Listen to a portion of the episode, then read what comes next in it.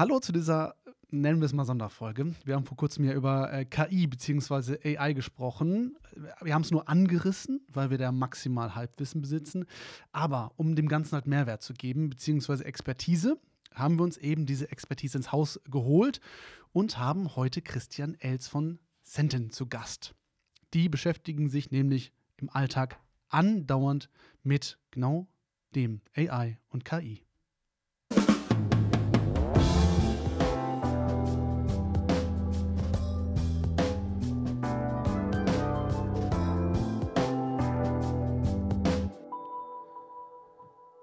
Hallo Menschen, hallo Flo. Hi.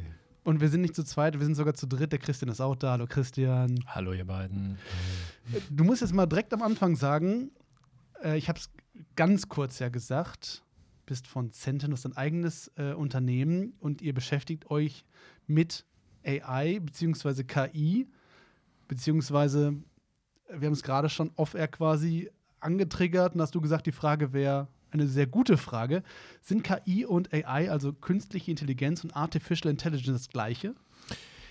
Ja, das ist eine sehr gute Frage, ähm, weil ich glaube, dass viel von dem Verständnis, was wir hier vor allen Dingen im deutschen Sprachraum haben, von künstlicher Intelligenz und wie wir uns sie vorstellen, wie sie auch im öffentlichen Diskurs besprochen wird, genau aus dieser Übersetzung herrühren. Also natürlich ist es eine Übersetzung vom Art englischsprachigen Artificial Intelligence ins Deutsche, welches eins zu eins künstliche Intelligenz bedeutet, aber der Intelligenzbegriff, also das, was wir im deutschsprachigen Raum als Intelligenz bezeichnen und die Wahrnehmung dieses Begriffs ist eine andere als der englischsprachigen äh, Intelligence. Ähm, Begriff. Wenn wir uns zum Beispiel mal, ich sage das Beispiel immer wieder, die äh, CIA angucken, die Central Intelligence Agency, dann ist da nicht die zentrale Intelligenz der USA mit gemeint, auch wenn der eine oder andere das vielleicht vorwerfen würde, sondern Intelligence ist hier verwendet als ähm, eine Möglichkeit oder eine Methode, viele Informationen sinnbringend zu analysieren. Und wenn wir über Intelligenz sprechen, dann haben wir direkt, sage ich mal, eine menschenähnliche kognitive Instanz ähm, mit Wahrnehmung, Emotionen und so weiter ähm, vor Augen, die wir schnell auch auf den künstlichen Intelligenzbegriff projizieren. Und ich glaube, dass viele der Probleme, die in der öffentlichen Diskussion und auch die Angst, die an der einen oder anderen Stelle entsteht, daher rühren, dass wir eben diese Übersetzung so tätigen, wie wir es tun. Ich ja. glaube, KI und, und AI. Entscheiden wir? Entscheiden wir uns für AI oder KI? Was sagt ihr denn? Also ich würde, wir sagen KI, äh, weil gerade jetzt äh, bei unseren deutschen Kunden, wobei KI auch mit Vorsicht zu genießen ist, ähm, sauber wäre wahrscheinlich maschinelles Lernen äh, und Deep Learning ähm, zu benutzen. Aber wir können uns auf KI einigen. Wir können uns auf KI einigen. Weil mit dieser Absolut. Rampe wissen wir es ja einzuordnen. Äh, genau, richtig. Okay. Also, also ich merke, die, die Folge hat heute die hat halt Fleisch, du. das wird was. Ja, sonst, sonst haben wir sehr magere Körper. Heute ist richtig was dran. Sonst können wir auch einfach ja. Dinge behaupten und ganz keiner genau. kann das bestätigen. Jetzt legt, die Latte nicht so hoch. Ja, bin jetzt schon ganz sprachlos. Ähm, also, KI ist ein Riesenthema. So, das ähm, nicht erst seit ChatGPT, aber vor allem, weil es gerade über Marketing oder Leute haben es mal benutzt und da wird es natürlich sehr plastisch und sehr anfassbar, das Ganze, was künstliche Intelligenz kann, ähm, ist es überall, durch die Medien geht es durch, ist es ganz oft Thema. Um das direkt am Anfang zu sagen, weil ich gesagt habe, im Alltag benutzt ihr das oder ist das so ein Kernpunkt mhm. bei euch? Warum, wieso, für was? Mhm. Also unser Unternehmen und auch jetzt gerade so mein Fachbereich, mit dem ich mich jetzt mehr als acht Jahre beschäftige, ist der Bereich der Industrial AI. Das ist letzten Endes ein eine Subdomäne der äh, KI-AI, ähm, wo wir halt äh, KI-Technologie einsetzen, um industrielle Prozesse zu optimieren, transparenter zu machen und die Stärken der Technologie dort aus, äh, einzusetzen. Also ich hab, äh, bin von Haus aus auch Maschinenbauer, bin Ingenieur, das heißt, ich habe eine natürliche Nähe zu industriellen Themen und das ist so das, wo wir uns mit auseinandersetzen.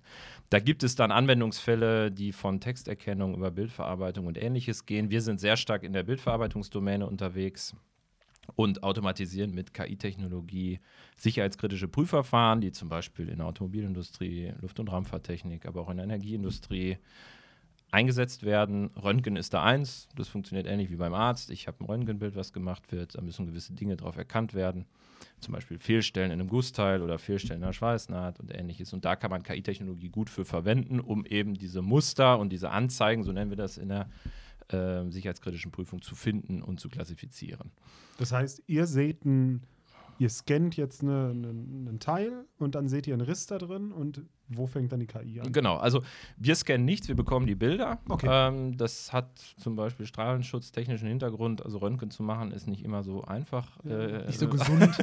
Da muss man ein akkreditiertes Prüflabor für sein und solche Sachen, okay. ähm, sondern wir, wir, wir fangen halt da an, wo Bilddatenmaterial entsteht und wo dort äh, Dinge drauf erkannt werden müssen. Wenn ich mir jetzt zum Beispiel eine Serienproduktion von Gussteilen vorstelle, wo ähm, gerne mal in den Tausendern bis Zehntausender Teile pro Tag produziert wird, dann habe ich häufig 100% Prüfung im sicherheitskritischen Bereich, weil ich muss sicher sein, dass damit nichts ist, weil wenn etwas damit wäre, das heißt, ich habe Fehlstellen in einem Teil, die sehr selten vorkommen und das geht, wird zum Beispiel in einem Auto eingebaut und es kommt zu einem Schadensfall, dann habe ich ein Riesenproblem, weil immer äh, ja, Menschenleben in Gefahr sind. Wenn ich in einer Raffinerie mir Rohrleitungen vorstelle, die sind mit Schweißnähten verbunden, die müssen auch kontrolliert werden. Wenn ich da eine Leckage habe von Chemikalien und die Umwelt verschmutzt wird, dann habe ich schnell Schäden im dreistelligen Millionenbereich, die ich bezahlen muss. Das heißt, ich habe immer Prüfverfahren, wo es wirklich um was geht. Und das setzt uns natürlich auch vor die Herausforderung, dass das, was wir da KI-technisch machen, nämlich die Erkennung von Fehlern oder von Anzeigen auf diesem Bildmaterial, das muss halt sicher funktionieren. Und das grenzt jetzt Industrial AI ein Stück weit von dem ab, was wir so aus dem Konsumerbereich kennen. Ich nehme mal das Beispiel Produktvorschläge bei Amazon. Ist auch KI-Algorithmik äh, im Hintergrund. Anderen haben, haben auch das gekauft oder anderen hat auch das genau, gefallen. Genau, quasi. oder Okay. deine, deine Kaufhistorie analysiert ähm, oder dein. Ähm, Willst du nicht nochmal diese Haribo-Box kaufen? Ja, genau, genau, sowas. Wenn ich da jetzt mal ein bisschen daneben liege mit dem Vorschlag, dann ist das egal. Äh, Im industriellen Kontext ist es fast nie egal, was da passiert. Und das setzt die Behandlung von AI von einen, wirklich einen andre, in einen anderen Kontext. Und das ist das, was uns tagtäglich äh, begleitet. Das heißt, wir sprechen viel über Regulierung, wir sprechen viel über Standards und Normung und die Einbettung von diesen neuen Technologien, die sich so schnell entwickeln, in diese Welt. Und das äh, ist letzten Endes unser täglich Brot. Warum arbeiten Unternehmen mit uns zusammen? Weil wir einfach einem. Oh, schön das Pitch-Deck richtig, äh, Ja. richtig durch. So. Nein, ich, weil ich, Nee, ich finde das es, geil. Es, ist, es, ist ja, es ist ja auch exemplarisch für das, was KI im Industriebereich le leisten kann. Also, ich will uns da jetzt gar nicht so nach vorne heben, aber Aber. Kannst du schon. Ja, aber, äh, aber ich mache es jetzt einfach mal. Nein, äh, es, ist, es ist so, dass wir jetzt bei der sicherheitskritischen Prüfung haben wir Fachpersonal, was sehr äh, rar ist, ähm, wo es auch immer weniger global von gibt. Und das heißt, wir haben immer weniger Leute, die sich die Bilder angucken und die auch äh, fachlich ausgebildet sind, das vernünftig zu machen. Und ich nutze halt jede Methode der Effizienzgewinnung, um hier Personal freizustellen. Und das ist halt ein ganz, ganz typischer Anwendungsfall, wo glaube ich, KI auch im industriellen Kontext gesehen wird, dass ich halt repetitive Arbeiten, die heute von Menschenhand gemacht werden, irgendwie versuche zu assistieren oder zu automatisieren, um da rares Personal freizusetzen für komplexere Tätigkeiten. Du kannst es jetzt aussuchen, welchen Wunschkunden hättest du gerne? Oder welchen Wunschkunden habt ihr grundsätzlich gerne? Für welche Branchen ist das interessant oder wie muss der Kunde aussehen? Also für Branchen, äh, erstmal gibt es die sogenannte TIC-Branche, das ist Testing, Inspection and Certification nennt sich das. Das sind große Unternehmen. Nie gehört. Ja. Ist aber, man muss ja auch mal transparent ist auch sein. vielleicht jetzt nicht- Alle, die zuhören, ihr seid nicht doof. Also, ich sitze genauso hier mit großen Augen. Aber man Die kennt sind auch mega weit weg von Industrie, muss man aber auch einfach sagen. Also man kennt zum Beispiel die DEKRA, man kennt Ja, vielleicht Äh, die, die TÜV-Gesellschaften. Ähm, solche Unternehmen sind das, die halt solche Verfahren einsetzen ähm, und zum Beispiel in Chemieanlagen diese Prüfung vollziehen. Das sind aber auch produzierende Betriebe, ein BMW, ein VW, ein Daimler. Ähm, alle die, die halt Teile oder halt Automobile produzieren, ähm, machen diese Prüfung. Das ist jetzt nicht immer unbedingt bekannt, weil es jetzt ehrlicherweise auch nicht das most sexy Thema ist, aber ähm, das sind so die, die, äh, sag ich mal, die Kundenunternehmen ähm, oder die Märkte, in denen wir unterwegs sind. Wenn ich mir einen Kunden wünschen würde, dann ist es gar nicht mal äh, nur wichtig, was er denn macht, sondern ähm, das muss auch jemand sein, der ein Stück weit äh, sensibilisiert dafür ist, ähm, warum digital sein Sinn macht. Also bis vor kurzem gab es auch noch viele Unternehmen, ähm, gibt es nach wie vor noch, die halt die auch faxen euch die Bilder. die, Die liegen dann an, tatsächlich in großen äh, Kellergewölben, wo ganz, ganz viele Röntgenfilme rumliegen ähm, und analysieren das an so einem Lichtkasten, wie man das äh, vom Wie in der Bibliothek früher, wenn Ja, du genau. mal geguckt hast, welche Bücher Genau. wo sind. Ja. Genau, die also am besten schon digitalisiert haben oder es gerade tun und verstehen, dass es Sinn macht, Daten digital abzulegen, zu strukturieren, weil man dann mit KI äh, automatisieren und Effizienzen heben kann. So, das ist tatsächlich häufig so eine unternehmensstrategische Entscheidung, die mal in der Vergangenheit getroffen wurde. Und äh, da sind die Kunden Unternehmen, wo wir natürlich auch sofort ansetzen können und sagen können, ihr, wir, können auch sofort anfangen. Der Innovationswille muss da sein, quasi. Äh, richtig und am besten schon Entscheidungen in der Historie getroffen worden sein, die es uns dann das Leben leichter machen, KI einzusetzen. Ihr müsst also nicht, dass ihr noch missionarisch tätig werdet, sondern dass der Weg ein bisschen geebnet ist schon.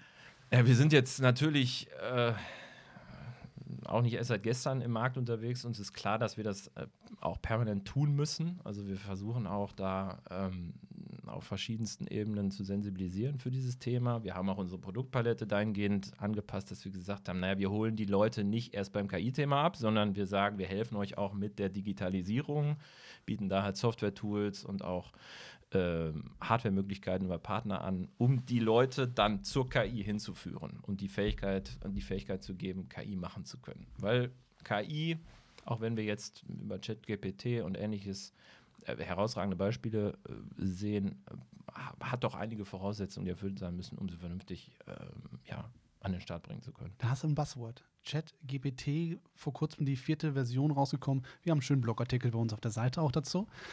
Das ist so ein Ding, da ist, da ist gerade KI uns vor die Füße gefallen. Ganz viele haben das ausprobiert und ich sage mal, selbst der geneigte, ähm, der nicht klassische Internet-User hat das dann mal irgendwo in der spätesten Tagesschau wahrscheinlich oder so Aber gesehen. ich glaube, das ist der Punkt, den man sagen muss. Ne? Ich glaube, ChatGPT ist nur so ein bisschen der, der Überschwapp aus der, aus der Bubble raus. Das Mainstream. Es ist so Ja. das Mainstream-Produkt und da hat dieser User, der vielleicht nicht so viel Kontakt mit äh, KI hat und wo es uns überall begegnet ist, der hat das da gemerkt. So bei ChatGPT. Ach, guck mal, krass, was künstliche Intelligenz alles so kann. Guck mal, ich kann mir jetzt Fragen stellen und irgendwer antwortet dann. Ja, aber ich glaube, das ist so ein bisschen wie wenn du dem Jazzmusiker einen Popsong Ja, genau. zeigst. Ne, So, absolut. weißt du, so, Nein, nein. es hat nichts mit Musik zu na, tun, genau. sondern das ist so. Und das, das ist ja der Punkt, KI begegnet uns ja an so viel mehr Stellen. Aber dass, dass es uns da so deutlich wird, dass, und das ist ja diese Form der, korrigier mich, aber diese, diese äh, kognitive, neurologische Intelligenz, die irgendwie dazukommt, die das menschliche Gehirn erstmal so imitiert, die uns da so beeindruckt, glaube ich. Also diese Imitation des menschlichen Gehirns, das findet sich eigentlich in verschiedenen Verfahren der im KI-Kosmos wieder. Also das ist jetzt nicht neu bei dem äh, Thema. Was jetzt hier passiert ist, dass wir vermehrt sogenannte Generative AI oder generative KI-Lösungen sehen, die ähm, anders als Daten analysieren, Daten Texte, Bilder und ähnliches produziert. Und das gibt uns natürlich als Menschen so das Gefühl, hey, der macht eigentlich genau das, was ich sonst mache. Ne? Ich male ein Bild oder ich design ein Bild oder ich schreibe einen Text. Vorher, äh, mittlerweile wird das an der einen oder anderen Stelle äh, äh, auch klassisches Deep Learning oder klassische KI genannt, hatten wir es mit ähm, ähm, sogenannter Predictive AI zu tun. Das ist das, was eigentlich auch im Großteil der Anwendungen stattfindet. Das heißt, ich habe irgendwie einen Datensatz oder Daten und ich versuche dort Muster zu finden. Ich versuche auf dem Bild zum Beispiel einen Fehler in der Schweißnaht zu finden. So. Und ich kriege dann eine Prediction von der KI, Mensch, guck mal hier, da ist das, da ist die Pore oder die, die, die, die, die Fehlstelle, die ich finden möchte. Das ist ein anderes Set an Technologien und auch an Trainingsmethodik für KI, als das jetzt Generative AI ist. Und der Unterschied, äh, um es einfach mal ganz platt zu sagen, ist, beim einen versuche ich halt in einem Datenset Muster zu finden und beim anderen Thema produziere ich halt selber Daten. Ähm, bei der Generative AI sind auch Methoden aus der äh, Predictive AI mit verbaut.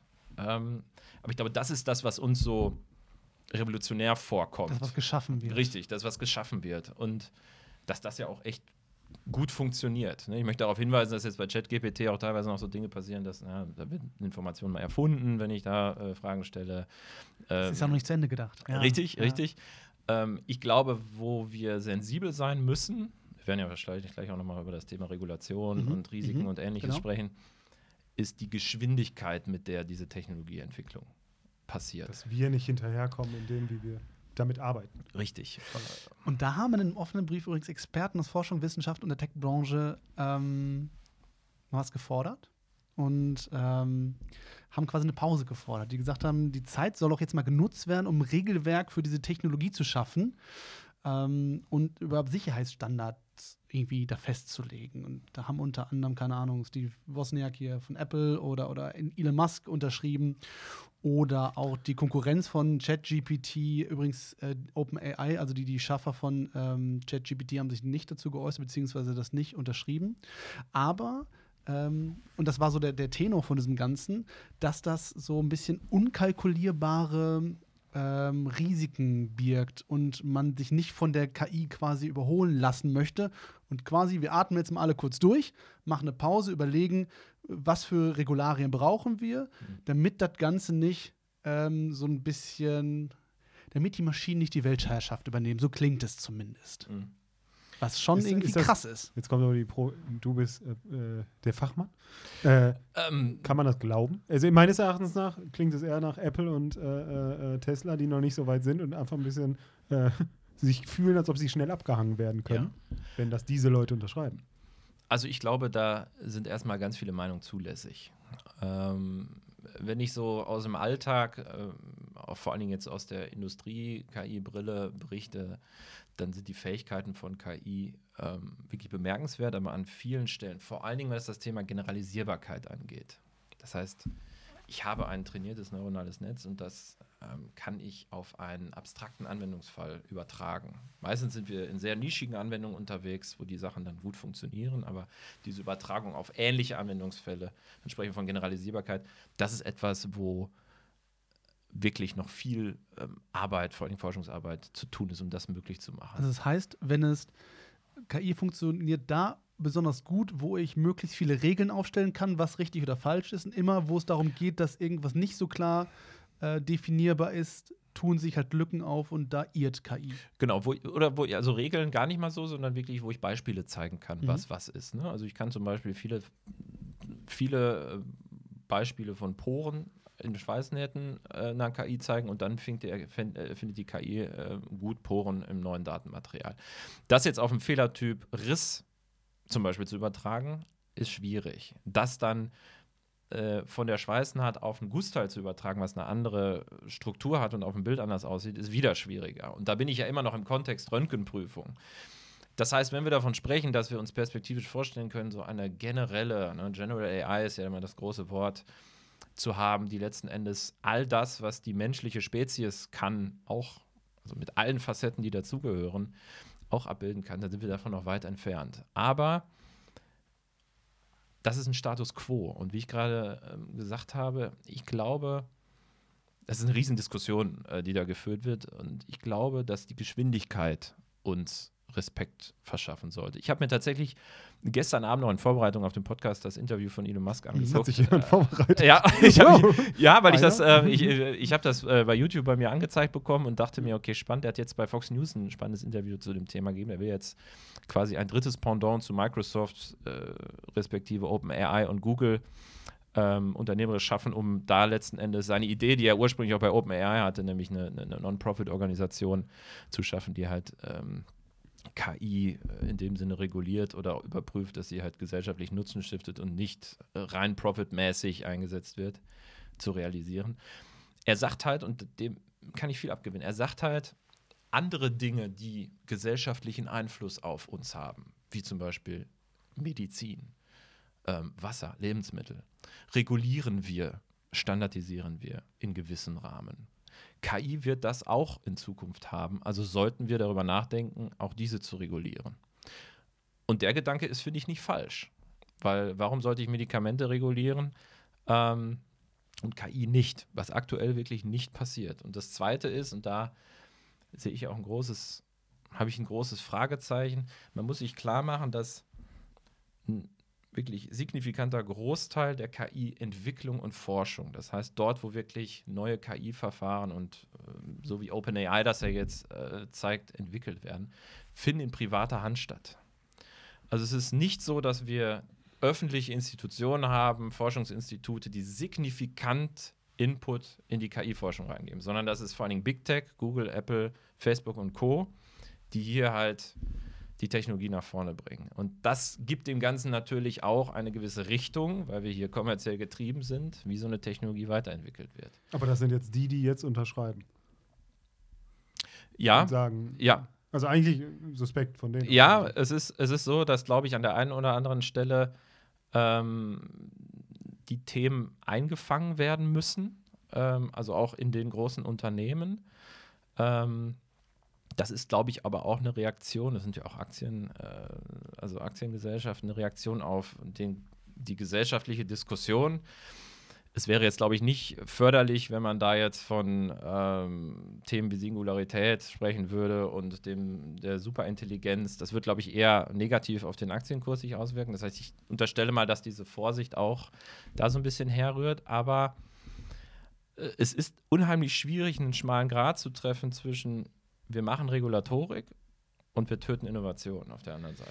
Ich bin, ich bin voll bei dir. Für mich ist aber zum Beispiel, finde ich, ich habe letzte Mal dieses Beispiel genannt, ich glaube, das ist sehr nah auch Mhm. an eurem Thema, Thema dran, dieses äh, Brustkrebs gefunden, Ja. äh, bevor es überhaupt gesehen worden ist Ja. von Ärzten. Wo ich mir denke, da können wir ja nicht die Geschwindigkeit regulieren, weil es ist ja nur ein unglaublich guter Support für etwas, was Ja. dann hinterher prüfbar wird. So wie bei euch ja genauso. Wenn ihr jetzt auf, ich weiß gar nicht, wie hoch eure Quote ist, 100% Richtigkeit? Bei- 100% gibt es eigentlich nie, weil es Ja, ist eine Statistik, ist aber neun, also das hängt vom Anwendungsfall ab, aber äh, liegt, sag ich mal, zwischen 90 und 100 Prozent. Und wie war die vor dem ganzen Thema?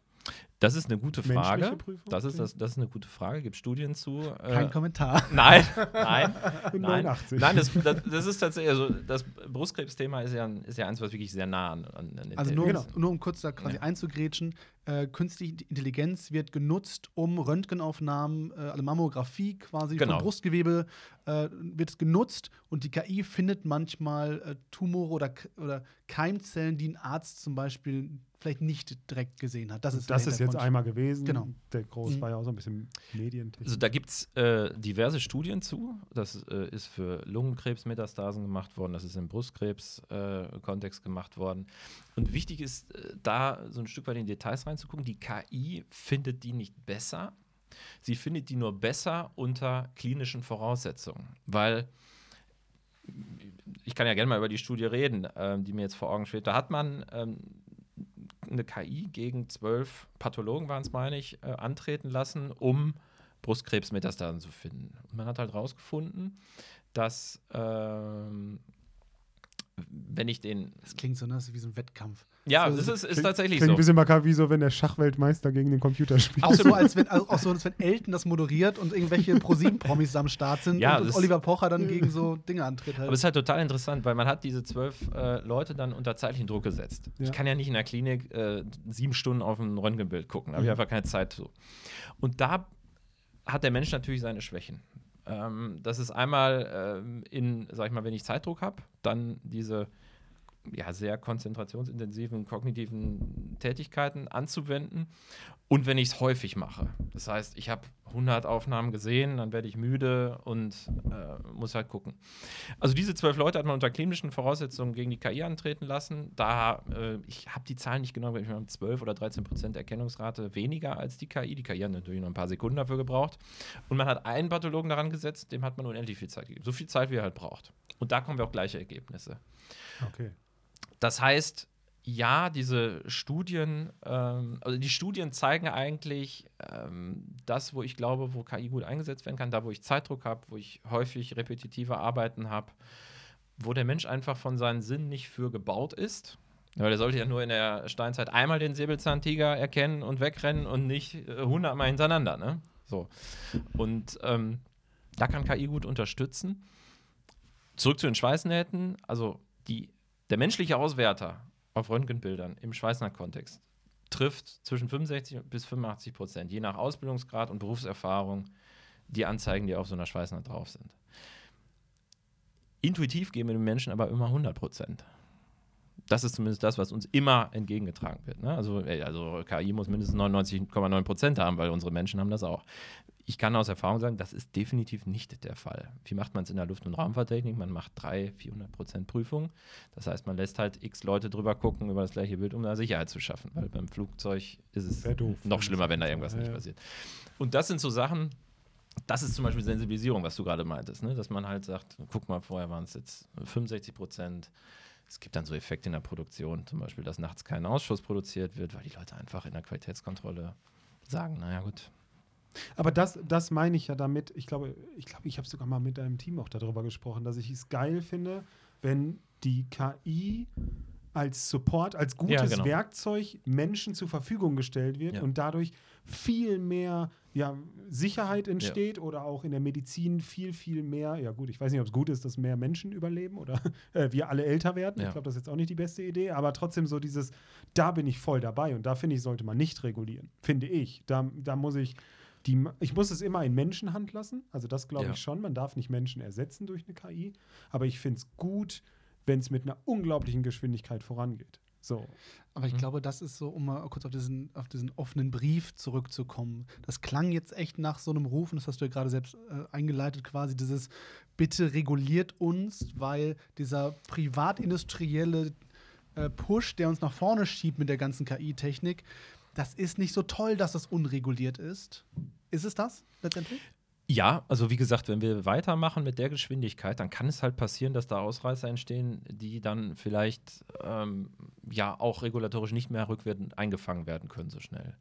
Ähm, das liegt aber daran, dass Märkte ja auch eine gewisse Dynamik haben, dass äh, man kann jetzt sagen, naja gut, als CEO kann ich das vielleicht alles immer äh, kontrollieren, wo es lang geht, aber das ist ja de facto nicht so. Ich habe meine Shareholder, meine Stakeholder, ich muss die befriedigen.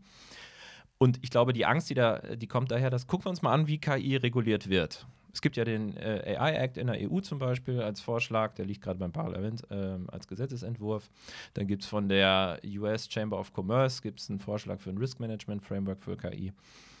Das heißt, die Politik beschäftigt sich damit, wenn man mal beobachtet, mit welcher Geschwindigkeit sich die Technologie entwickelt, und das tun halt diese CEOs, die auch die Sachen unterschreiben, und wie Regulatorik dort nachzieht, also der AI-Act, der liegt jetzt schon ein bisschen länger auf dem Tisch, dann kann man sagen, vielleicht schaffen wir es nicht, die Geschwindigkeit in unseren, ja, in unseren ähm, öffentlichen Gremien so abzubilden, dass die auch, also dass, dass, dass sie die Technologie einfängt in dem Entwicklungsgrad, äh, in dem sie sich weiterentwickelt. Aber hat das nicht schon die Geschichte gezeigt, wenn Angela Merkel, nachdem wir schon 15 Jahre das Internet nutzen, sagt, das ist alles Neuland, wenn ähm, man schon, keine Ahnung, fünf, sechs, sieben Jahre Kryptowährung anlegt und das erstmal in, das, äh, in die öffentliche Wahrnehmung kommt. Also die Politik kann dem Tempo gar keine, also kann dem keine Rechnung tragen. Das ist, das wird doch gar nicht so schnell ähm, eingreifen können. Also ist das nicht eher so ein also vielleicht ist der Brief an der Stelle halt auch richtig, dass man sagt, man muss diese Bremse ziehen, weil sonst kann die Politik das gar nicht regulieren. Oder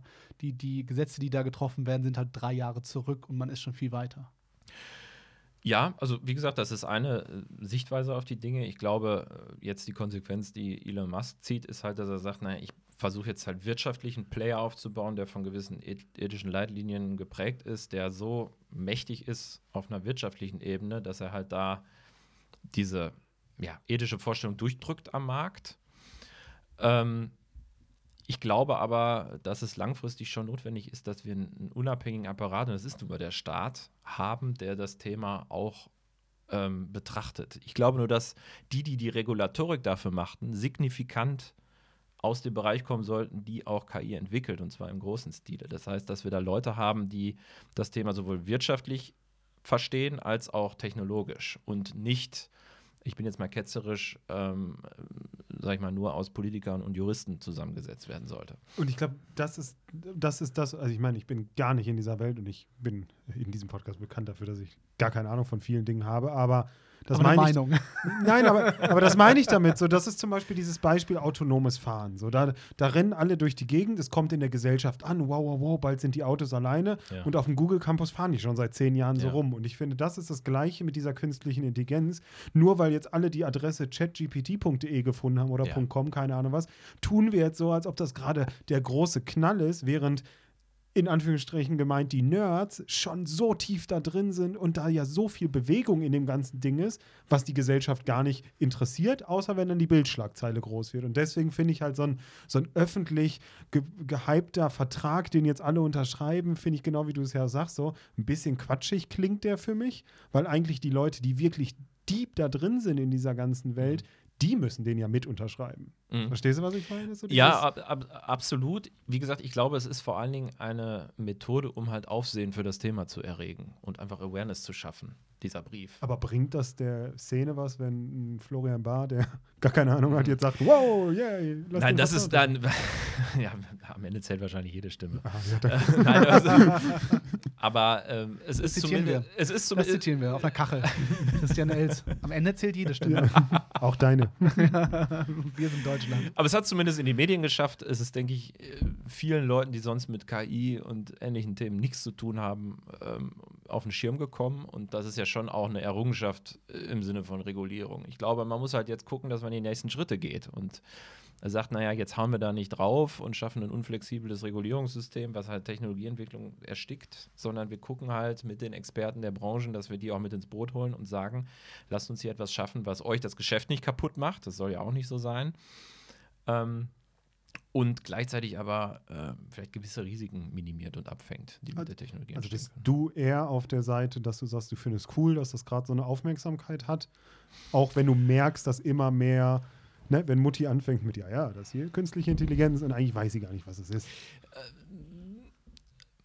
50-50 würde ich Okay. sagen. Also wir profitieren von der Awareness, wir profitieren nicht davon, dass jetzt viele Leute denken, sie wissen, was KI ist und wie so ein KI-Modell funktioniert und entwickelt wird, ähm, der damit noch nie was zu tun gehabt hat. Weil man hat schnell das Gefühl, ähm, oder es wird uns ganz häufig gesagt, na, ihr habt doch bei Sentin so eine KI. So ein Chat-GPT für Röntgenaufnahmen. Da schmeiße ich meine Sachen rein und dann wird doch da alles gefunden, was gefunden werden soll. So funktioniert es halt nicht. Da müssen wir halt sensibilisieren dafür. Es ist sehr anwendungsfallspezifisch. Wir brauchen hier auch Daten, um nachzutrainieren ähm, und so weiter. Das heißt, diese Vorstellung, ich habe halt ein Supermodell, das ist das Ziel, da wollen alle hin. Aber wenn man mal die Arbeit, die hinter ChatGPT steckt, sich mal vor Augen tut, was für wahnsinnige Datenmengen dort reingeschoben wurden, wie viel Annotationsarbeit, also das Labeling von Daten gemacht wurde, das ist unfassbar, wie lange es dauert, so große Modelle aufzubauen. Und das ist für viele Anwendungsfälle einfach nicht möglich, weil ich gar nicht das Datenmaterial wie das Internet, was eine riesen Datenquelle ist, zur Verfügung habe. Regulation bzw. Nichtregulation schafft Unsicherheit. Ich glaube, das ist es halt, wenn man Mhm. irgendwie keine Grenzen da setzt, das schafft Unsicherheit mit, mh, sagen wir mal echt so Chat-GPT oder dieser generativen In- Intelligenz, ähm, kannst du ganz viel erzeugen.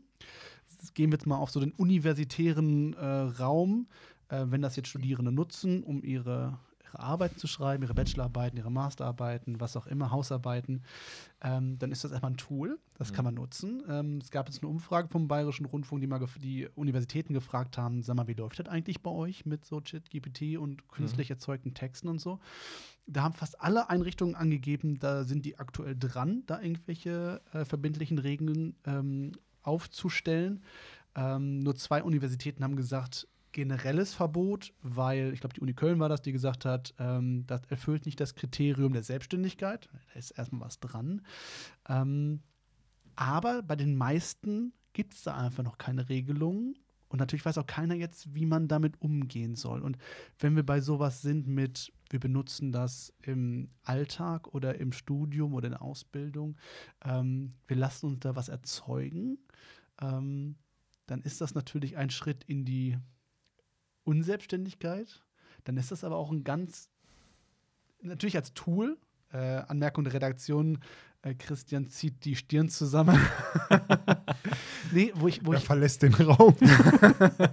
nee, wo ich hin äh, möchte, also einerseits, da muss irgendwie eine Regel ähm, entstehen, aber ich sehe da vor allem die Gefahr, und das ist, was du vorhin eigentlich gesagt hast, mit die Gefahr ist vielleicht nicht KI an sich, sondern die, die ähm, Gefahr ist, wie benutzen wir KI eigentlich? Und Mhm. ähm, es gibt ja eigentlich auch so die, die Forderung, ähm, das sehen wir so ein bisschen an unseren äh, Eltern oder in diesen Eltern-WhatsApp-Gruppen, wenn da irgendwelche Artikel rumgeschickt werden, von wegen, guck mal hier, habe ich gesehen. So, dieses Quellen zu hinterfragen oder Mhm. mit Quellen umzugehen, wo wir ähm, wir sind jetzt so eine Generation, möchte man sagen, wir sind so zwischen 30 und 40. Mhm. Wir sind mit diesem ganzen Medienwust aufgewachsen und wir können mittlerweile entscheiden, ja, das lese ich jetzt nochmal nach, ob das wirklich stimmt, weil das wirkt jetzt erstmal nicht so glaubwürdig. Das haben unsere Elterngeneration hat das zum Beispiel nicht mitgemacht. Das ist so sensibel mit, äh, mit Thematiken umgehen oder mit Quellen umgehen. Und das ist bei KI doch genau das Gleiche. Wir dürfen doch nicht einfach wild einer generativen Intelligenz glauben, die sich Dinge zusammensucht, um dann was zu erstellen. Also ist es da doch, ähm, das sollten wir doch für Sensibilisierung sorgen, mit diesen Informationen überhaupt umzugehen oder einzuordnen. Das war ein langer Satz. Das war ein langer, langer Monolog, aber das, ich habe so vers Ja. versucht, verschiedene Dinge zusammenzuführen. Ja, also ich kann den Gedankengang nachvollziehen. Ähm, ist ein komplexes Thema. Ich würde mal unterstellen, dass viele Leute, auch in unserer Generation, einiges an Wissen aus Wikipedia rausziehen, zum Beispiel. Das heißt, ich habe hier auch so eine Art Single Source of Truth. Ja, das wird, ku Absolut, wird absolut, kuratiert, ja. äh, ist mir alles völlig klar. Aber, da wissen wir, dass es halt irgendwie kuratiert wird und Ja. wir, natürlich glauben wir daran, dass das richtig ist, aber klar, wir haben Aber- allen schon Wikipedia geglaubt. Aber ich glaube, der, der Schlüssel liegt daran, dass wir irgendwo mal in unserer schulischen Ausbildung dafür sensibilisiert wurden, dass Quellen zu hinterfragen Genau. sind, dass Herkunft zu hinterfragen. Das hat für mich nicht so viel damit zu tun, wie ich konkret arbeite. Also wenn ich weiß, dass ein Tool, was ich einsetze, zu hinterfragen ist, kann ich das Tool ja trotzdem noch, trotzdem noch benutzen. Genau. Und ich halte es halt für wichtig, auch äh, perspektivisch zu gucken, wie wird denn der Studierende zum Beispiel, der es äh, einsetzt, wie wird er denn perspektivisch arbeiten? Wahrscheinlich wird er mit ChatGPT arbeiten oder anderen Assistenzsystemen. Also werfe ich ihn jetzt in seiner Ausbildung zurück, weil ich sage, ich verbiete es ihm? Das Thema ist ja nicht neu. Denken wir daran, mit Taschenrechner darfst du Matheunterricht Richtig, nicht genau, benutzen, genau. was sich irgendwann aufgelöst hat. Genau, genau. Oder sage ich, pass auf, ich schaue mir an, was könnte das Toolset eines Arbeitnehmers, eines, äh, weiß ich nicht, eines Arbeitenden zukünftig sein und wie kann ich mich als Ausbildungseinrichtung damit auseinandersetzen, wie ich demjenigen beibringe, das vernünftig und gut einzusetzen. Weil wir lernen ja auch schon, nicht jeder Prompt bei ChatGPT führt zu dem Ergebnis, was man haben möchte, sondern ich setze mich wirklich damit auseinander, wie diese Tools hier vermittelt werden können, um zukünftig für denjenigen Nutzen zu schaffen, dass er ihn vernünftig einsetzen kann. Das, wirft, äh, da- das, das setzt natürlich voraus, dass ich wahrscheinlich einiges an meiner Lehre verändern muss. Und da muss ich dann aber leider ran, weil ich glaube halt, dass wir gerade in Deutschland aufpassen müssen, dass wir so mit ähm, ja, digitalem und Arbeiten mit digitalen Assistenzsystemen, auch ohne KI, ein bisschen aufpassen müssen, dass wir hier die Leute nicht anachronistisch ausbilden und dann auf den globalen Arbeitsmarkt werfen und uns wundern, dass wir erstmal brauchen, um die Leute an digitalen Tools, die State of the Art sind in gewissen Industrien, auszubilden. Und dann ist es total super, dass wir das verboten haben. Das wird dann aber vielleicht in China und USA nicht gemacht. Und ich bin aber global im Wettbewerb als Arbeitnehmer und muss halt gucken, wo ich bleibe. Aber wir haben Zentralabi. Also wir Genau. sind alle auf demselben Niveau. Wir sind alle auf demselben, genau, genau. Ich wollte nur kurz. Genau. Aber es heißt ja im Prinzip, Regulation heißt nicht Verbot. Und letztendlich, wenn ich mit der Zeit gehen möchte, heißt es erstmal, ich gucke mir das an, was die Möglichkeiten sind und ich gucke, wie ich das ähm, erklärbar, rational und effektiv in meinen Arbeitsalltag einbinden kann als Unterstützung. Genau. Also, wie läuft es denn jetzt bei uns zum Beispiel ab? Wenn wir so digitale Prüfassistenten in, beim, beim Kunden implementieren, dann werden wir eine statistische Untersuchung machen, wie gut jetzt diese Fehlererkennung funktioniert. Da wird, das wird halt statistisch erhoben und ich habe dadurch Transparenz. Das, was ich hier einsetze als digitalen Assistenten, funktioniert so und so gut und kann auch einschätzen, welche Risiken vielleicht bei dem Einsatz entstehen könnten. Und so stelle ich mir das auch für andere Tools vor. Man muss halt sich mal wirklich darüber unterhalten, wie man vielleicht solche Testprozesse, solche Qualifizierungsprozesse, sprechen wir von in der Industrie, standardisieren kann, um das halt schnell und gut stattfinden zu lassen, auch in anderen Bereichen jenseits der Industrie. Ähm, aber das ist so der Ansatz, dass man halt sagt, ich, ich standardisiere Testverfahren, ich ähm, überlege mir halt, wie ich mehr Transparenz, du hast gerade den Begriff gesagt, in dieses Thema KI reinbringen kann. Da gibt es natürlich noch Explainable AI, also ich mache nachvollziehbar, wie so ein KI-Modell Entscheidungen trifft und wie die äh, letzten Endes zu dem Ergebnis hinkommt. Das ist aber noch ein Forschungsthema. Dadurch schaffe ich aber auch Transparenz in dieser Blackbox ähm. Aber ich, um da nur kurz reinzugehen, du hast es gerade richtig gesagt. Du sagst ja, der digitale Assistent. So, und ich glaube, das ist ja genau dieser Begriff, dass ich auch der Meinung bin, dass wenn ich meine Hausarbeit mit ChatGPT schreibe und aber gelernt habe oder verstanden habe, wie ich das richtig recherchiere, ob das jetzt richtig, falsch, was auch immer ist, dann reguliert das oder dann optimiert das nur meinen Arbeitsprozess ja an der Stelle und ist ja nur geil. Das ist so ein bisschen wie, es hat sich auch keiner dagegen gewehrt, dass es einen Pizzalieferanten gibt. So, jetzt kann man sagen, ja gut, aber ich gehe ja nicht mehr selber hin, sondern es hat ja was, es hat ja ähm, Prozesse automatisiert, nämlich ich rufe nur noch an, kann 30 Minuten noch die Wohnung saugen und kriege meine Pizza und muss sie nicht mehr selber machen, so ungefähr. Richtig. Und da bin ich ja bei eurem Thema genauso drin, zumindest das, was ich von eurem Thema verstanden habe, auch schon damals, ist ja genau dieses nicht Menschen unbedingt ersetzen, sondern die Fehlerquote einfach so krass reduzieren und automatisieren, plus aber auch eine Menge mehr zu prüfen und einfach Zeit zu optimieren. Richtig. Das ist ja, glaube ich, das Ziel von allem. Und das wird auch das Ziel von ChatGPT sein. Was mich aber jetzt mal interessiert, das wollte ich nämlich die ganze Zeit fragen. Macht ChatGPT oder weißt du, ob ChatGPT einen eigenen Fake-Check macht? Das weiß ich nicht. Ähm, Also wenn ich jetzt ganz oft auf Fake-Seiten sozusagen, keine Ahnung, finden würde, dass, weiß nicht, ich weiß es nicht, Trump schwarz ist oder so, weiß was ich, so, dann würde ChatGPT das verstehen? Oder das ist eine gute Frage, das ist eine gute Frage. Ich mal so drüber also in dem, ähm, ja, das ist eine gute Frage. Das kannst du doch wahrscheinlich gar nicht weg. Also, wenn du hier etwas neu schaffst, hast du ja so viel Querverweis letztendlich, dass du das wahrscheinlich auch schwer nachvollziehbar machen kannst. Aber das trifft auch einen guten Punkt.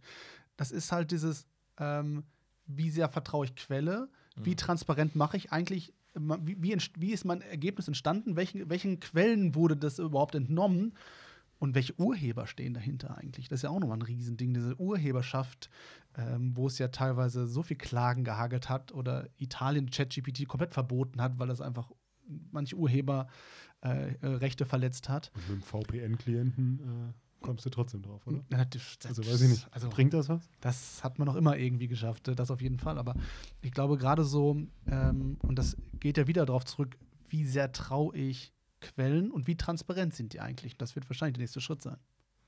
Genau, also was, woran zum Beispiel gearbeitet wird, ist, dass man halt so standardisierte Datensätze ähm, entwickelt oder zur Verfügung stellt, um an denen halt ähm, eine Fähigkeit von KI zu testen. Das könnte man sich ja auch an verschiedenen, könnte man zum Beispiel im News-Bereich auch äh, übertragen. Ne? Dass ich sage, ich habe irgendwie, weiß ich nicht, Artikel aus, äh, ein Set aus äh, x Artikeln und da äh, kontrolliere ich jetzt, äh, wie viel davon fake sind und welche nicht und habe dann standardisierten Datensatz. Man muss ja natürlich berücksichtigen, dass das dann immer nur eine Abbildung des Status quo ist. Ne? Technologie entwickelt sich, die Öffentlichkeit entwickelt sich. Und ähm, bis so ein Verfahren dann äh, wirklich auch akkreditiert und abgenommen ist, ist die Technologie halt schon wieder weiter. Das heißt, die Schwierigkeit, das sehe ich auch bei dem AI-Act auf EU-Ebene, ist dann ein flexibles Framework zu entwickeln, was letzten Endes diese Regulation nachzieht in der Geschwindigkeit, wie die KI-Technologie sich entwickelt. Ähm, das ist wirklich eine große Herausforderung. Frage: Wie hoch ist die Wahrscheinlichkeit, dass Bing bald Google ablöst? Hintergrund: Microsoft hat natürlich in äh, OpenAI investiert, ChatGPT letztendlich, und möchte das Ganze bei Bing, der eigenen Suchmaschine, integrieren. Ist es so wahrscheinlich, dass Bing Google ablöst? Nein.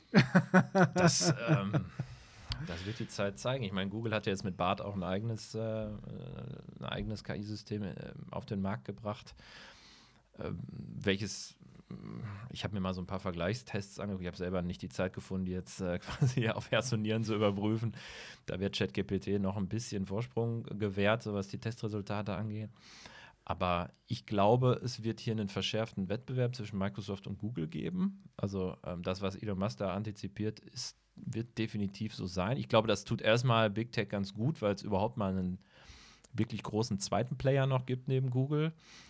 Aber ähm, ob jetzt es Microsoft schafft, in seine Lösung oder in deren Suchmaschine die Sachen so gut einzubinden, dass sie Google ähm, ablöst, das bleibt erstmal abzuweichen. Ich meine, da hängt ja auch noch eine Menge mehr dran, ne? die ganzen AdWords-Themen, SEO und alles Mögliche. Da gibt es ja viel, viel Technologie, was Google einfach auch gut eingebaut hat. Ich glaube, ein ganz, ganz großer Punkt wird, und da, wenn wir, wenn wir Werbeanzeigen für Kunden bei uns immer schalten, ist einfach auch, wie viele User nutzen das überhaupt? Also, das ist so ein bisschen wieder dieses gleiche Thema. Äh, Gibt es ja den Geigenspieler, der in der U-Bahn-Station sitzt, den keinen interessiert, egal wie gut er ist. So, und dann geht er ins Orchester rein und alle kaufen sich die Tickets Ja. aus. Ne? Und ich glaube, bei Bing das Gleiche. Erstmal die Leute wieder auf was anderes zu Ja. bringen, egal wie Ja. kacke das ist. Tim und ich haben den großen äh, Fight zwischen iPhone und Samsung-Handys ich bin halt von der Marke überzeugt. So, mir ist das eigentlich relativ egal, wie besser ein Samsung-Handy ist in der Technologie, weil mich die Marke überzeugt. Und das ist bei Google, Microsoft, glaube ich, die gleiche Problematik. Ich glaube, also wenn Microsoft schlau ist. Zumindest äh, ist das für mich der naheliegendste Weg. Ist, das wäre, dass ich mir angucke, wie kann ich die Fähigkeiten von ChatGPT oder generell von OpenAI, da gehört ja auch das DALI zum Beispiel noch dazu, wie kann ich das bei meinen täglichen Usern meiner Produkte, was häufig die Office Suite ist zum Beispiel, einsetzen, dass die sofort einen Mehrwert haben, den ich monetarisieren kann. Die Büroklammer. Die Klammer kommt Ja. Büroklammer Ja. kommt zurück. Oder dass ich, genau, also wie, weil, weil da brauche ich gar nicht meine Marke nach vorne bringen oder ähnliches. Da Dabei bin ich. doch in Kater wieder auf CD. Juh! Weil dann muss ich den Kampf mit Google als Suchmaschine gar nicht groß aufnehmen, ähm, der vielleicht irgendwann nochmal geführt wird. Aber das glaube ich, wenn ich, wenn ich zum Beispiel mal sag, sagen kann, Mensch, du äh, bau mir noch mal einen Slide-Deck für äh, die und die Veranstaltung ähm, mit dem und dem Them Themenschwerpunkt und der spuckt mir dann was aus, äh, das wäre doch, das wäre doch super. Oh, schon. Ne? Oder schreib mir das und das Dokument. Ähm, so. Also wenn das, also die Integration ist, glaube ich, naheliegend auf Microsoft-Seite. Hm. Ähm, Wir schauen jetzt mal in den Spiegel. Wir schauen in den Spiegel, das haben wir gemacht. Ähm, oder fragen uns ja auch immer ähm, bei dem, was wir tun im Alltag. Gut, bei dir ist jetzt KI eh ein Thema. Äh, bei uns ist KI am Rande vielleicht mal ein Thema. Aber wenn wir sehen, was ähm, mit KI möglich ist, überlegen wir natürlich, ist das, was wir tun, zukunftssicher? Oder wird eine ähm, KI Teile, wenn auch nicht alles, Teile von dem, was wir tun, vielleicht ersetzen können? Das haben wir jetzt mal ganz plakativ gesehen, zum Beispiel, wenn du irgendwie, du schmeißt 35 Videos, die du auf deinem Smartphone hast, einfach in eine App rein, gibst dem Ganzen einen Song und das Ding schneidet ein Video auf Takt, auf das Musikstück. Und da, wo ein Mensch dran saß und irgendwas in mühevoller Kleinarbeit beim Movie Maker was geschnitten hat oder bei irgendeinem anderen Programm, das wird auf einmal automatisiert. Das ist jetzt irgendwie so ein kleines Problem, das denken wir jetzt aber mal groß. Welche Branche muss sich jetzt KI wirklich angucken, weil es sonst überholt wird? Ich denke, dass was ja auch in der Öffentlichkeit viel diskutiert wird, ist erstmal so der, ja, gerade so der Medienbereich, sage ich mal. Na toll. Na toll. Ähm, also wo es wirklich um, um, um, um ähm, Auch echt einen Tag versauen. ja, wo es um, um äh, Videobearbeitung geht, ähm, wo es um ja, Filmschnitt geht, solche, solche Themen, ne? Und, und wo es um, äh, ich kann ja zum Beispiel mit, mit, mit KI wunderbar einen, ähm, einen äh, HD-Video auf dem 4K-Level hochscalen. Äh, da brauche ich kein anderes Kameraequipment für oder so. Also solche Sachen, da arbeitet Nvidia zum Beispiel sehr stark dran. Das heißt, da stelle ich mir vor, das ist jetzt überhaupt nicht meine Branche, in der ich unterwegs bin, da kann einiges passieren, weil technologisch da halt an diesen Themen auch oder die Technologien daran entwickelt werden. Ich glaube, was auch ein Thema ist, gerade so in Richtung Text, ähm, Legal-Bereich, ähm, der wird lange auf einem Assistenzsystem bleiben, weil wir einfach auch in der Gesetzgebung viele Leute mit Legal-Hintergrund haben, die natürlich jetzt vielleicht nicht ein Interesse haben, die Branche da äh, ins Risiko zu stellen. Aber ich glaube, da wird, ähm, da gibt es sehr, sehr viel repetitive Arbeiten, die gemacht werden. So gerade, äh, wenn ich mal an NDAs denke, wie viele NDAs ich lese. Ne? Ich, also hier die ähm, Geheimhaltungsvereinbarung. Wenn ich da eine KI hätte, die mir sagt, Mensch, hier ist, ein, hier ist eine auffällige Klausel oder sowas, das wäre ein mega Gewinn für mich. Ähm, Kooperationsverträge, Verkaufsthemen. Also ich glaube, da gibt es viel. Wo es um viel Informationen geht, die eingespeist werden, die irgendwie durchgeschaut werden müssen, und analysiert wo, werden und müssen. wo viele, wo, wo es einfach häufig sehr ähnlich von der Vertragsstruktur aussieht und wo ich dann einzelne Klauseln feinschleifen muss. Ich glaube, da wird auch der Mensch weiterhin sehr, sehr intensiv reinarbeiten müssen. Aber diese Vorbereitung oder vielleicht der Check von bestehendem Vertragsmaterial, das ähm, wird mit Sicherheit, da gibt es ja auch viel, viel Legal Tech ist ja ein großes Thema auch im KI-Bereich, da gibt es viele Unternehmen, die, die sich damit auseinandersetzen. Naja, und dann ähm, natürlich das Thema Kreativ.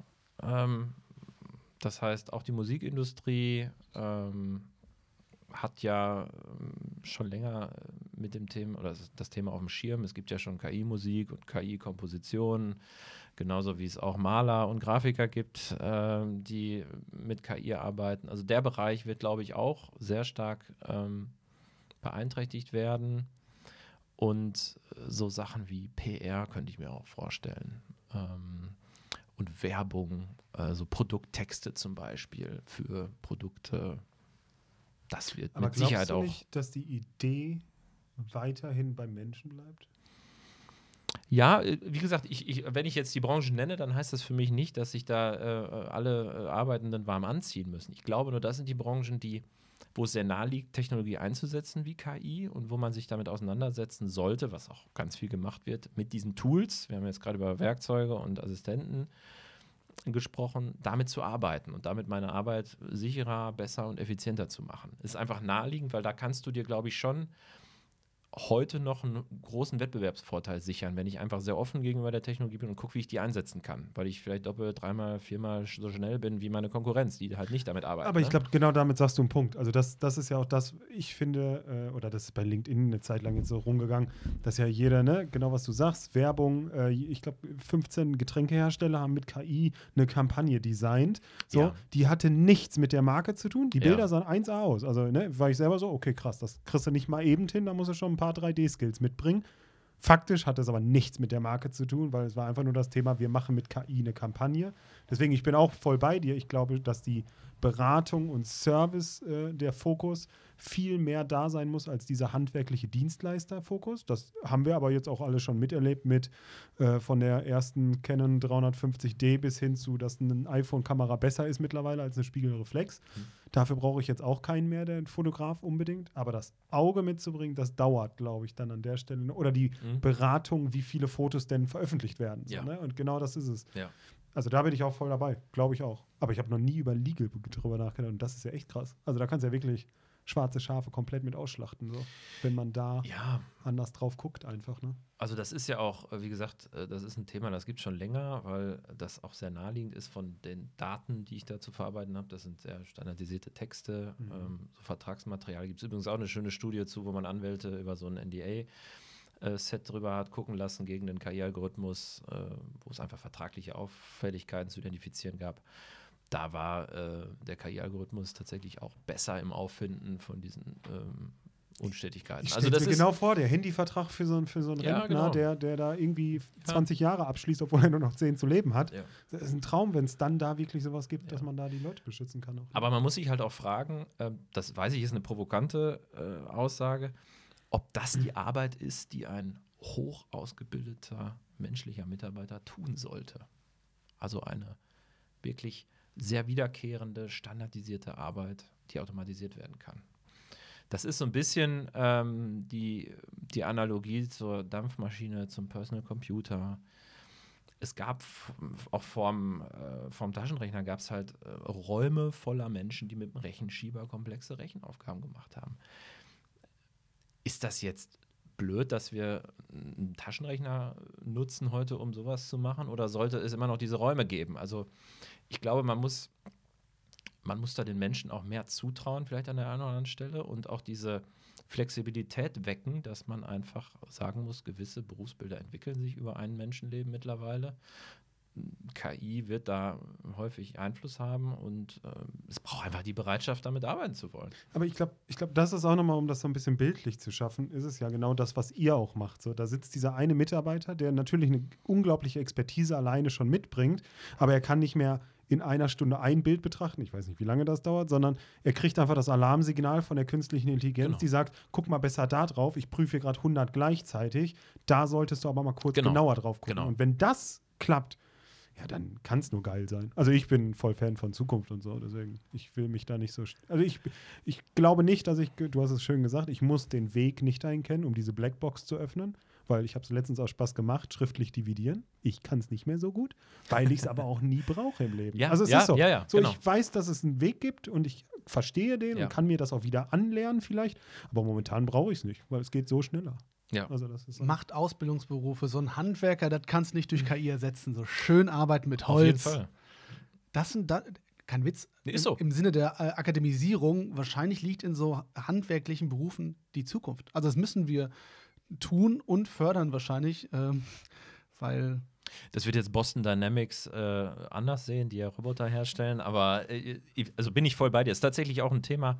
Ich habe das irgendwo mal in einem Artikel gelesen, wo das genau diskutiert wurde, ob das jetzt, ob der Einzug von KI einen Revival von den handwerklichen Tätigkeiten bringt, weil eben das dann eine Fähigkeit ist, die nicht so einfach äh, automatisiert werden Alle kann. ganz ne? ehrlich, während mir die KI doch mal meinen Legal-Text zusammenbaut, mache ich doch einen Schrank.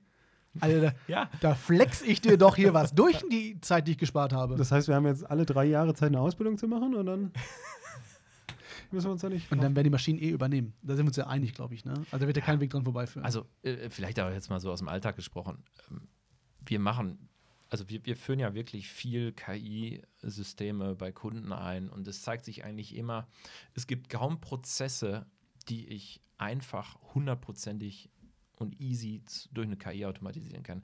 Irgendwo macht es immer noch mal Sinn, dass ein Mensch draufschaut, dass er, dass da vielleicht beim einen kritischen ähm, Grenzfall noch mal drüber guckt oder ähm, da, da nochmal einen gewissen Input gibt, vielleicht ein Bild anders aufzunehmen, um den Fehler sichtbarer zu machen. Also das ist nicht so, dass, das, äh, da- dass ich jetzt äh, eine Technologie habe und die radiert sofort so ein ganzes Unternehmen weg. Ähm, aber die Arbeit verändert sich und das ist, glaube ich, so das, womit wir uns alle auseinandersetzen müssen. Die verändert sich und entweder man ist dafür offen und ich glaube, das ist deutlich zukunftsfähiger, als verschlossen zu sein. Und ich würde mir halt wünschen, dass Institutionen, die ausbilden, wie zum Beispiel Universität oder auch Schulen, sich auch mit dem Thema auseinandersetzen, ähm, weil der Arbeitsmarkt der Zukunft wird mit KI-Assistenz und mit KI-Technologie konfrontiert sein, ganz klar. Aber wir haben, wir haben gerade kurz off-record darüber geredet. Wir haben jetzt erstmal iPads an Schulen. Das ist jetzt der erste Schritt. Genau. Wir gehen in Richtung Digitalisierung. Ja. Bald geht's weiter. So. ja, aber das ist es ja. Also ich meine, jedes Kind muss ein Telefon, äh, muss einen Computer bedienen können. Wenn du das nicht kannst, vergiss es. Also Ja. so, dann kannst du nicht bestehen in der Welt.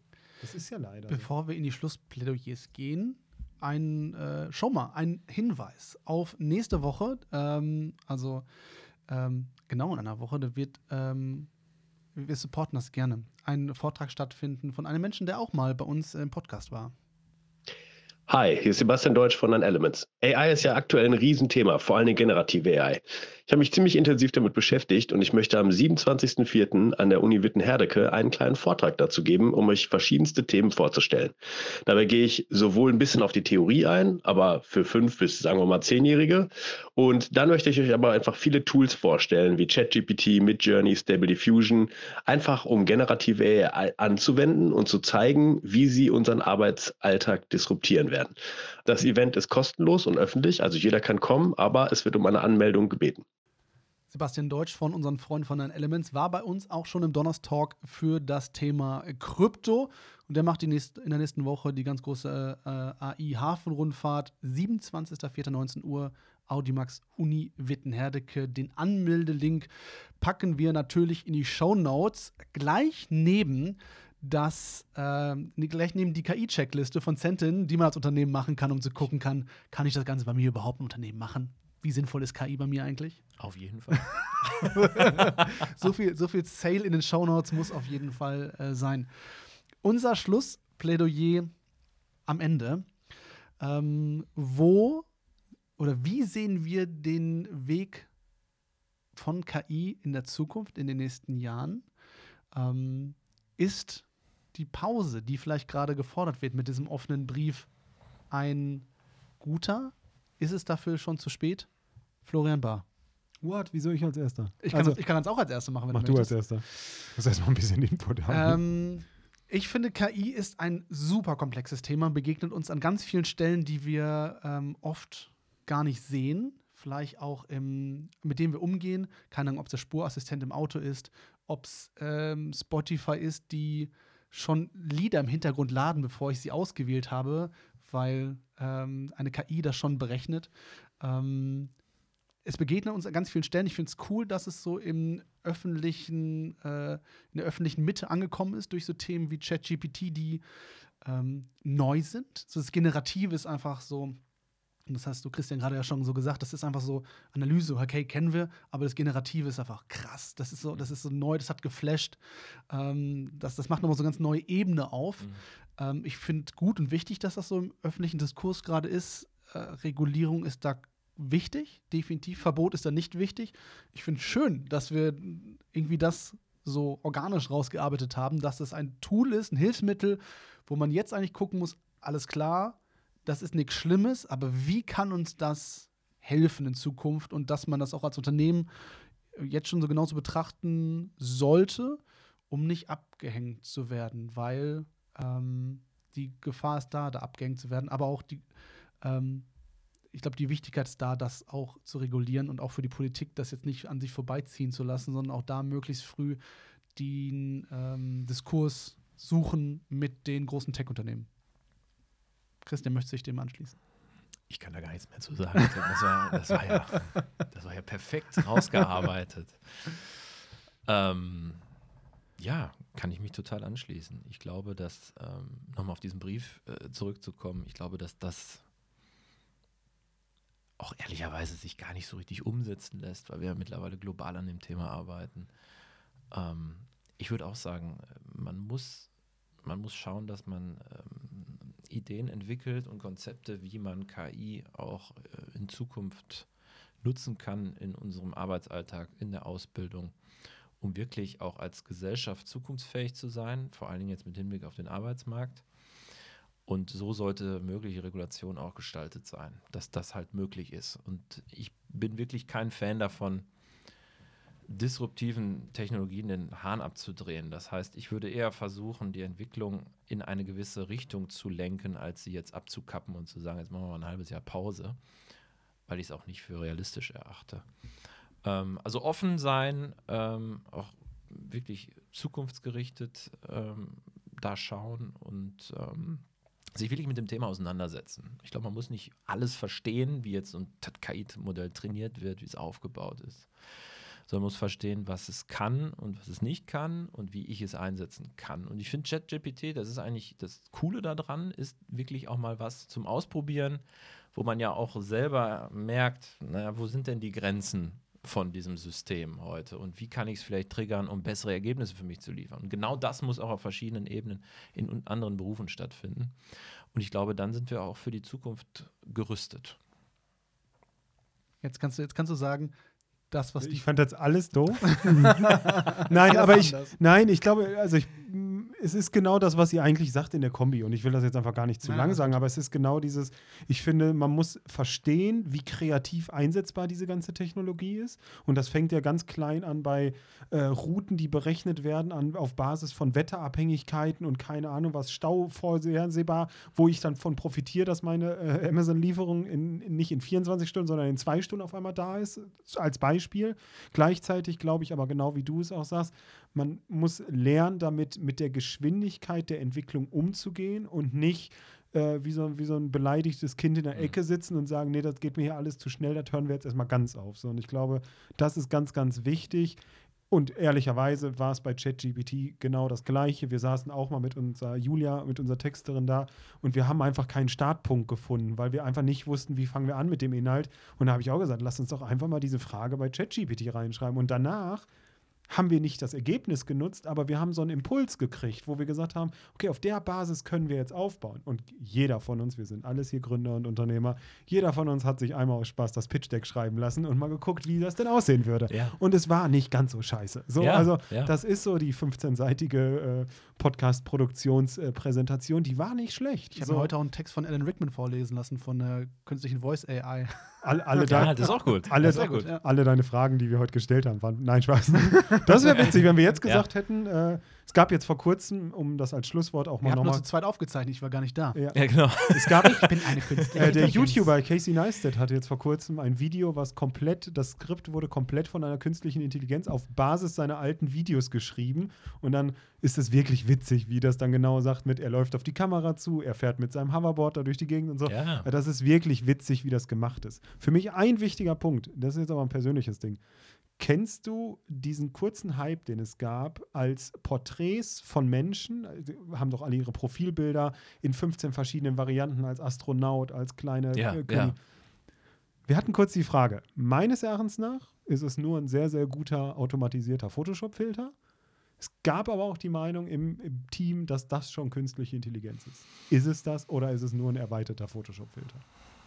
Das hängt jetzt an der Definition von künstlicher Intelligenz, die ja gar nicht, die leider Gottes, muss ich auch wirklich sagen, gar nicht so äh, starr dasteht. Also ich meine, ich habe das jetzt gar nicht gesagt, aber am Ende ist es halt ein, ein bunter Mix aus Werkzeug, aus also wirklich ein Werkzeugkasten und eine Werkstatt aus verschiedensten Methoden, Tools, ähm, Architekturen, die ich nutzen kann, um halt äh, solche Sachen zu machen. Und was da jetzt explizit äh, für genutzt wurde, das kann ich dir auch gar, kann ich dir jetzt okay. nicht sagen, aber ähm, ja, man könnte mit KI-Technologie so etwas machen, ja. Ja. Ich habe vielleicht noch einen Tipp auch aus dem Privaten von, für ChatGPT. Ist jetzt- Jetzt kommt's. es, es, es, wo es wirklich genial ist für junge Eltern tatsächlich. Für meinen Großen nutze ich das, um äh, Kindergeschichten ähm, Oh. ja, erstellen zu lassen. Weil was man machen kann, ist, Ach, man sagst du ihm kann. so quasi Pirat, äh, Dinosaurier. So ist es. ah. Und das, was wirklich coole ist, ich kann ähm, letzten Endes dann das Kind in äh, die Geschichte eines seiner Lieblingsuniversen, zum Beispiel Paw Patrol, Ninjago oder sowas reinsetzen. Okay, das ist, das und ist ein dann Prototyp. kannst du eine Kreativ-Toni damit besprechen und das auf die Tony-Box stellen. Und dann müsst ihr in die Augen eurer Kinder gucken. Das ist richtig Und geil. jetzt kommt noch geiler, dann Dieser. Podcast wird gesponsert von Paw Patrol und Tony Boxen. Ja, aber stimme, also jetzt mal ernsthaft, Ja. du sagst es ja erweitert, wahrscheinlich gibt es das auch schon längst. Und Rabattcode Christian? Chri- Christian Elz. Chrissy, Chrissy 20. 15. Nein, aber stell dir jetzt vor, du hast dann sogar noch die künstlich äh, generierten Illustrationen dazu und du kannst ein Kinderbuch bei Kinderbuch Amazon. Dropshipping. Ja. Ich habe ich hab schon- ich hab das tatsächlich gesehen, dass es jetzt äh, neue Unternehmen gibt oder äh, Tipps bei YouTube, dass man eben das machen kann. Man kann sich eben schnell mal ein Kinderbuch perfekt per KI erstellen lassen. Und das sie- sieht auch nicht Wow. schlecht aus, ja. Ich bin der coolste Onkel bald. Leute, da haben wir richtig was gelernt hinten raus. Für mehr, für mehr Tipps aktiviert die Glocke. Folgt uns. Ein, ein, äh, wie heißt das? Ein Däumchen wäre ein Träumchen.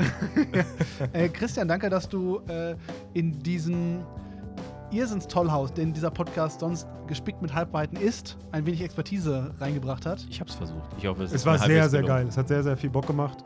Ich freue mich auf nächste Woche auf, wo wir wieder Quatsch erzählen. zum Durchatmen. Aber nein, es war wirklich krass und äh, großen Respekt auch an das, was ihr da tut. Ich finde das ziemlich Ja, interessant. vielen Dank für die Einladung. Ich habe zu danken. Hat Sehr gerne. Sehr viel Spaß gemacht. Gerne, immer wieder. Äh, komm gut nach Hause mit der künstlichen Intelligenz, die jetzt sagt, äh, fahr doch lieber die andere Route, die andere ist sonst ein bisschen voll um die Uhrzeit. Ich tue mein Bestes.